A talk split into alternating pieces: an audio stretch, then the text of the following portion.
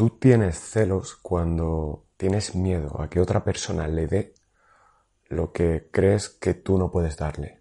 Por tanto, los celos son una señal de debilidad, en este caso de una débil autoestima, porque crees que cualquier otra persona puede ser mejor que tú, aunque sea la última persona que ha llegado a la vida de quien te interesa. No te das cuenta de lo que vales, pero tienes una lupa enorme sobre lo que hay enfrente de ti.